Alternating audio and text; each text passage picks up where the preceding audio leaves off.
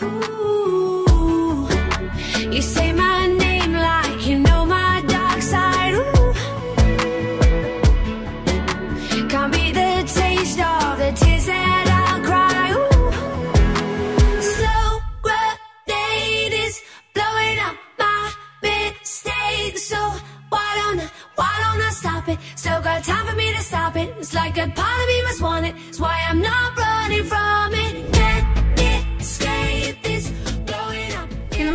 好，我是易清。前几日选举人团的结果预示着2021年总统交接将会正常进行，应该不会有什么悬念了。纽约呢这几天四场大雪，预示着瑞雪兆丰年呢，新年马上快到了，圣诞节还有没有几天？说一点预计之中或者已经发生的事情吧。今天的主要内容有：马克龙刚获悉查出来是阳性，那拜登上台之后有一些大的举措，以及川普挖坑。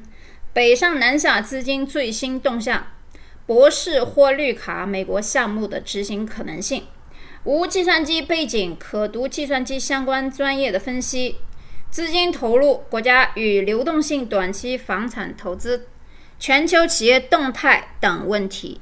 啊，最后如果还有时间的话呢，我们讲一下无毒以及新陈代谢，包括低碳生酮饮食的话题吧。不知道今天能讲多长时间啊？我看的时间走。那第一个呢，我们先讲一下大家关心的博士令。拜登跟川普没有交接之前，我们就知道美国的移民政策相当欢迎高端人才，所以读博士是否可以直接获得绿卡呢？是在这段时间提出来的一个议案。那其实呢，这不是拜登上台之后的事啊，这是川普之前就有这个策划，但是呢。呃，随着拜登上台以后呢，这个可能性的浮现更为大一点。交接给拜登之后的二零二一年，我认为这一年他不太安宁啊，因为要处理很多收拾一些烂摊子，比如说病毒的问题啊，包括伊朗问题、以色列、俄罗斯、印度、五眼联盟、北约、土耳其等问题。这些问题我今天不能展开讲，因为都是政治问题啊。那我我顺带说一下关于。有一些朋友在群里面问我说：“哎，澳大利亚那十几艘船无法靠岸中国，是不是质量问题？”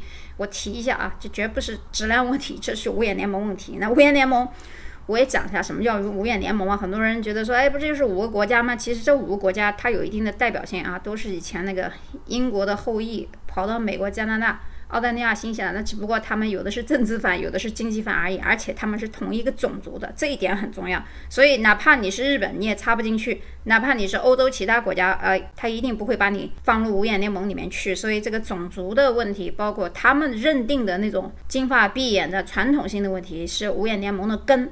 那么对华政策当中，我们也知道澳大利亚的态度前段时间比较强烈，现在是有所缓解，甚至于私下跟某某某吃饭啊，这个你们可以百度去，我就不在这里多说了。好，那这个马克龙阳性其实。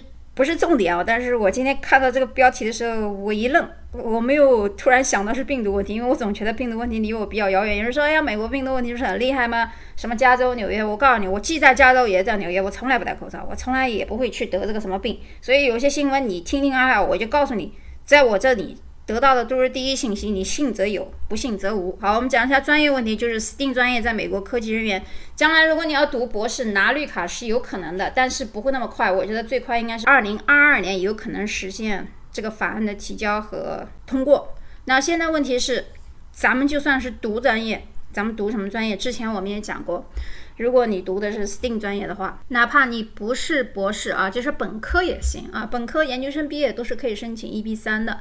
然后 EB 二也是可以，EB 二当然要从研究生开始了，难度比较大一点。然后 EBA 呢，一般都是博士啊，或者说经过几年工作的。STEAM 专业呢，STEM 这个四个专业方向的人呢，在科技转工签，然后留学到移民这段上面呢，可能会比其他文科类的要好一点。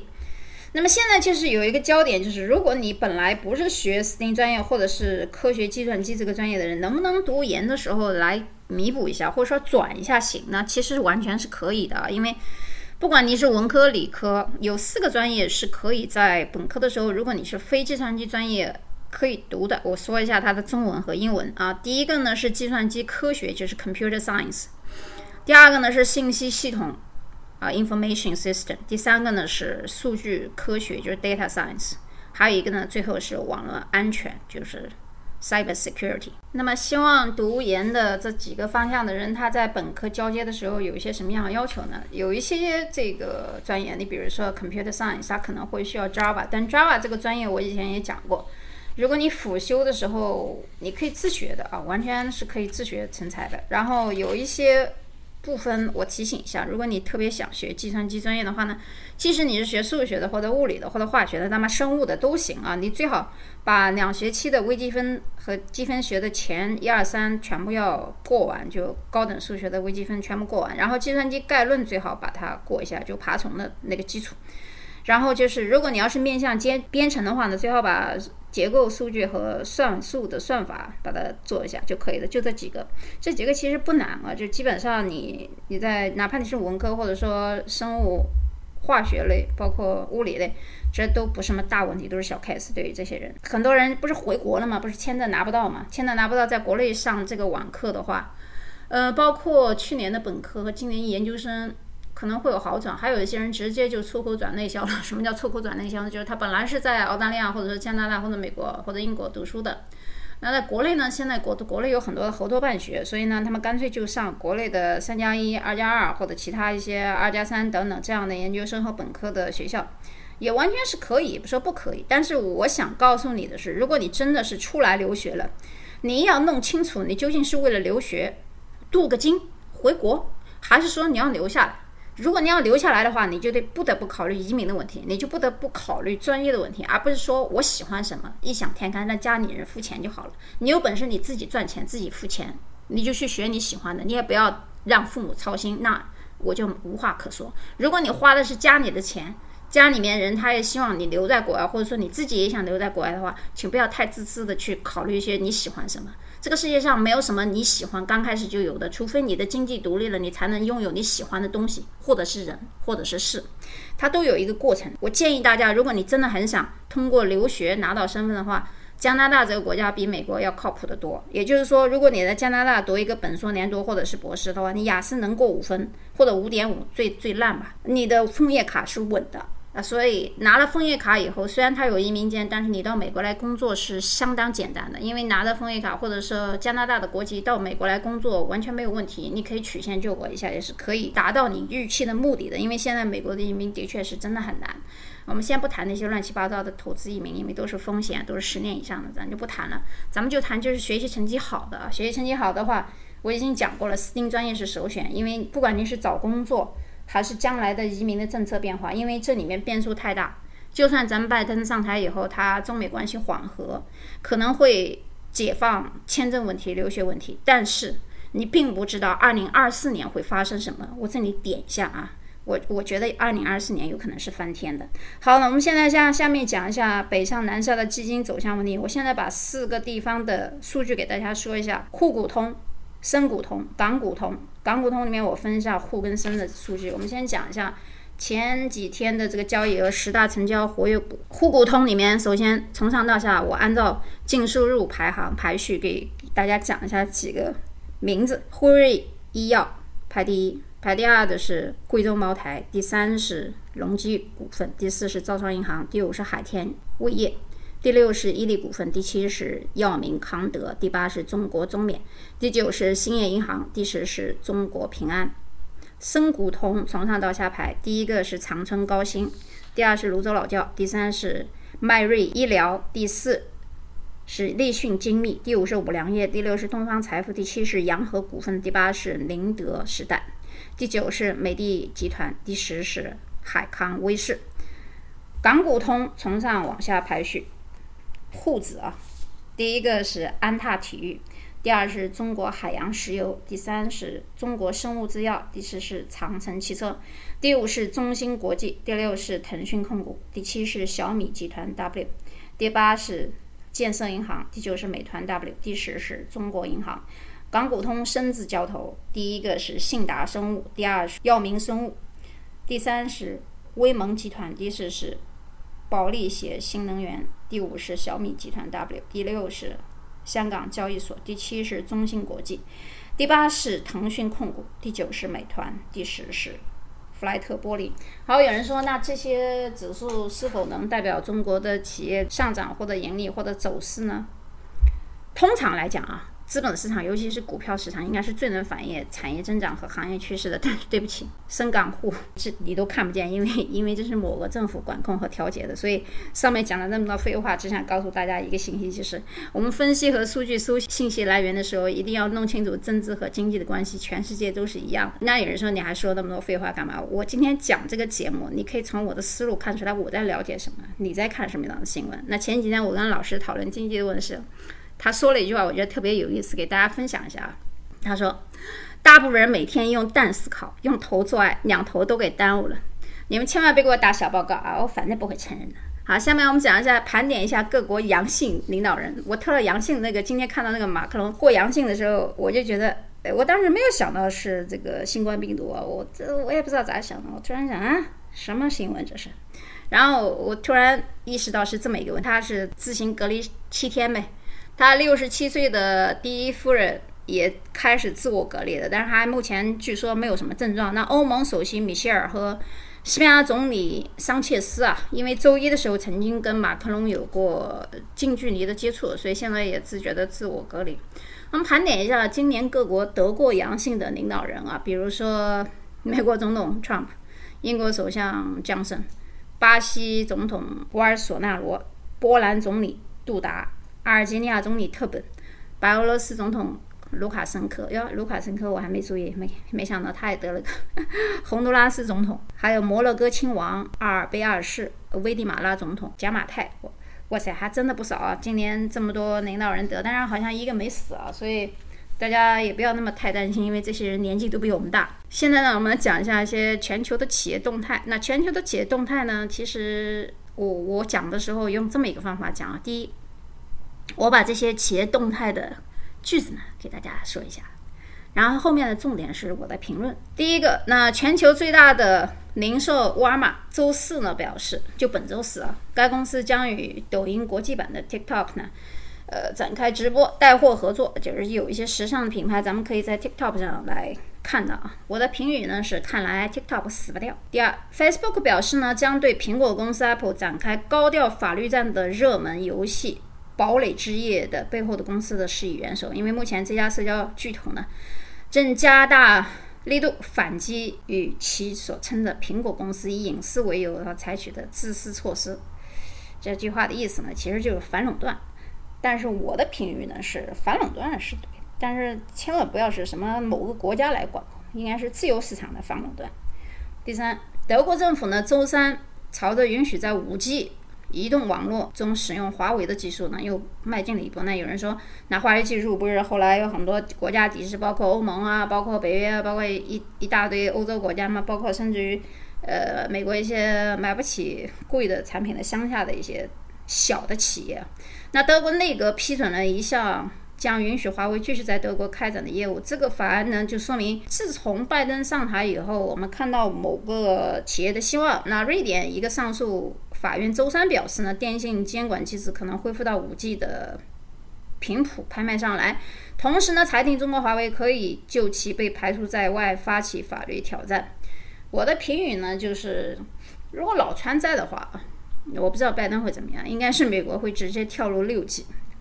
第四个新闻呢是日本电子信息技术产业十六日呢发布为工厂和仓库自动化远程办公提供的 IT 远程市场的全球需求，到二零三零年的预计达到两百二十八点三万亿日元，从二零二零年预估值五十七点四万亿日元，年均增长十四点八，十年后将扩大到四点零。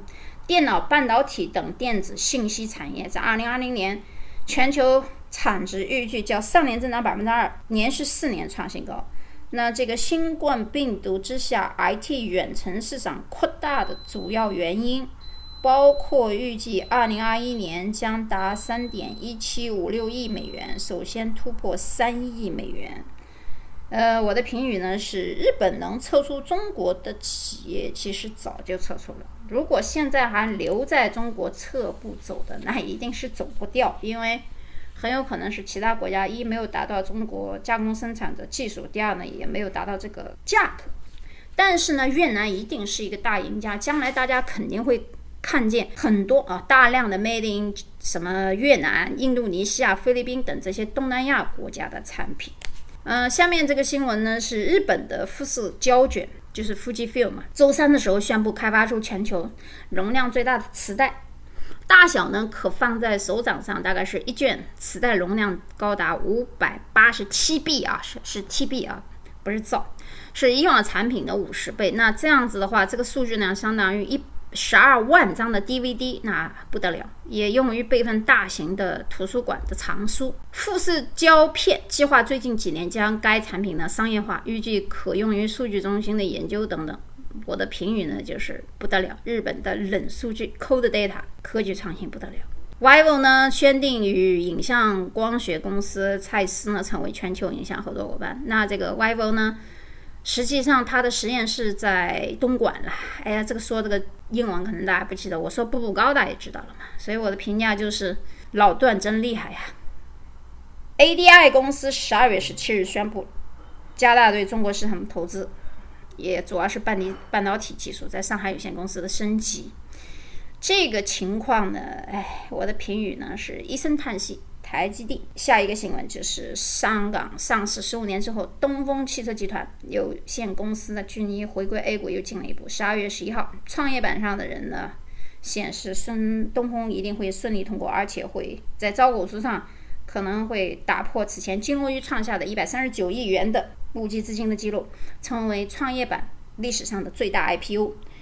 呃，因为东风集团呢也是湖北省最大的企业。当然，我的评语是两个字：军车。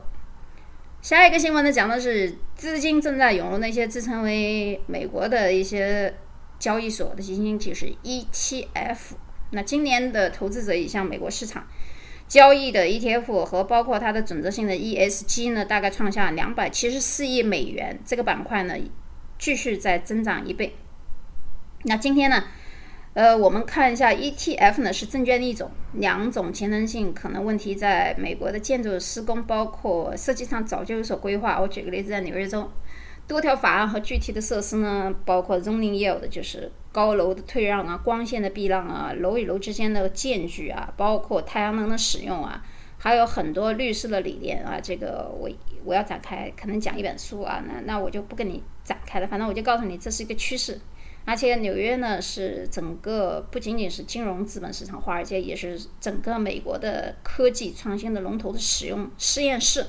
所以我在这里能够感觉到他们的一些变化，包括建筑啊，包括金融，包括资本市场，包括一大堆的法律规范正在往这个方向发展和趋势。那下一个呢，就是力拓现任的首席财务官石道成呢，将成为下一任的新任的 CEO。因为去年的时候，由于这他承担过航运的巨头马士基集团的首席财务官，而且又在河南皇家壳牌石油公司工作了十九年。今年五月的时候呢，力拓炸毁原住民远古的历史遗迹呢，引发了原住民跟环保组织之间的一个抗议。但是问题是，我的评价就是资本扩张，何谈理由？东芝今年五五年以后呢，将进行一万亿日元的投资，为促进风力发电以及并购活动投入了资金。那么这一个情况，我们要注意，它的资金将通过借贷以及出售半导体储存公司来进行的股份的募集。亚马逊。首席执行官将经营太空运输公司，成为美国民用和国家安全的火箭站载的成功的发射地。我气得特斯拉也搞这个事儿，现在，呃，马亚尔梅信搞这个事儿，具体的一些签约，今年周三和 NASA 已经有了。我的评语是：继特斯拉之后，又一个民营企业军工合作，财大气粗啊，有钱啊。最后呢，就是美国食品安全局的。FDA 说跟辉瑞公司的参开发这个新的疫苗的接种问题，而且上周辉瑞已经说发布预计六百三十六家医院和接种点，在周三今年就已经开始有疫苗出来。第二轮大概是计划又开始周四分。当然了，前几天有说一会儿印钞票的问题，我是比较反对印钞票的。我的评语是，反正我不会去当第一批小白鼠。可口可乐公司计划在全球裁员两千二百人左右。其中包括美国的一些裁员，还有其他一些地方。条新闻呢，反正跟中国也没有什么大大的关系。我的评语是，前几天我看了一个用可口可乐炸油条，这个视频在脑海里还挺，呃，有一记忆深刻的。我一会儿录完节目我就去学炸油条，用可口可乐炸油条。那农夫山泉呢，股价一直在飙升呢，一度是创下历史新高，而且今年在香港啊，香港今年九月在香港 IPO 定价二十一块五港元，短短三个月呢，现交易 IPO 价格已累计超涨一百分之一百二十。那距离福布斯实际显示呢，农夫山泉的创始人实际现在身家大概达到。六百九十亿美元，超越了马云的六百一十五亿美元，稳居中国首富宝座，位列全球排行富豪榜十四名。我的评语是：真正的中国富豪都不在富豪排行榜上。好，那好了，现在大概二十分钟过去了，我们可以聊吃的啊。哎，还可以真是聊吃的，因为我这段时间大概加起来有二十一天没更新嘛。那二十天我在干嘛呢？因为我这人是个专业吃货，所以。外面又下雪，没什么好吃的，我自己做了很多好吃的，在我的微信里面也有。想加入我的群的呢，可以搜一下公众号，公众号里面你打开微信嘛，搜“周易清”三个字就完了。我之前给你们讲英文呢，是因为怕有的人他不会查，通过 ID 去 Mona M O N A W O I L D，其实翻译成中文就是 Mona 的世界嘛，就是我的世界了。当然你用“周易清”三个字就能搜到了，那英文只是让你准确搜索而已。所以，如果你需要咨询一下什么留学、移民啊、资产投资啊，你就到那里面去找我的联系方式就好。好了，今天的内容呢就到这里，我们下期再见。小女子不才，为得公子青睐，扰公子良久，公子勿怪，公子向北走。